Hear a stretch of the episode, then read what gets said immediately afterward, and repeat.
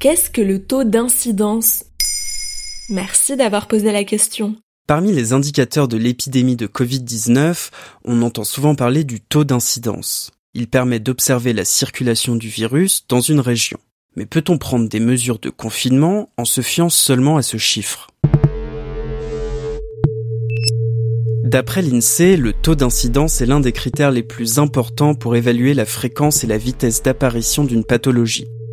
Les épidémiologistes n'ont pas attendu la Covid-19 pour utiliser cet indicateur. Mais le grand public en entend parler depuis le déconfinement et la généralisation des tests de dépistage.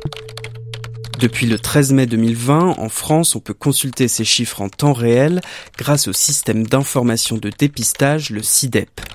La plateforme enregistre les résultats de tous les tests Covid réalisés en labo ou en hôpital, puis elle calcule le taux d'incidence en faisant un calcul simple.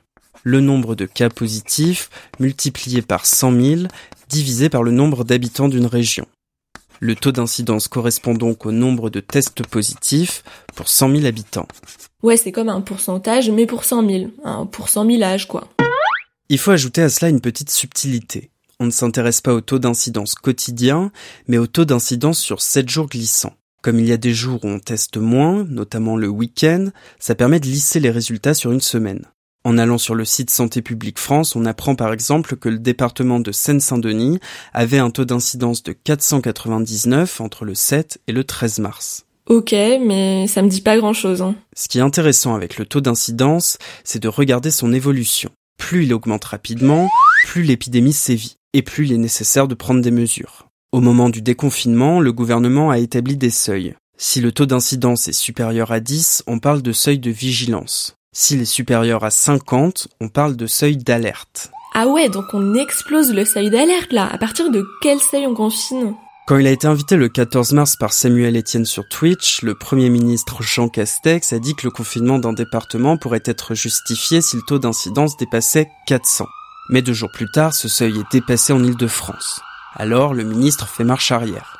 Il n'existe donc pas de vrai seuil à partir duquel le confinement est obligatoire.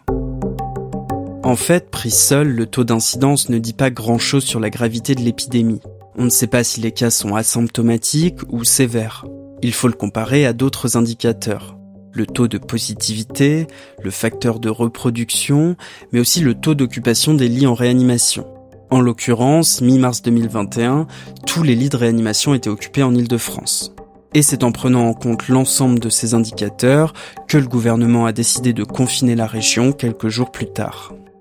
Voilà ce qu'est le taux d'incidence. Maintenant, vous savez, un épisode écrit et réalisé par Quentin Tenot. En moins de 3 minutes, nous répondons à votre question. Que voulez-vous savoir? Posez vos questions en commentaire sur les plateformes audio et sur le compte Twitter de Maintenant vous savez.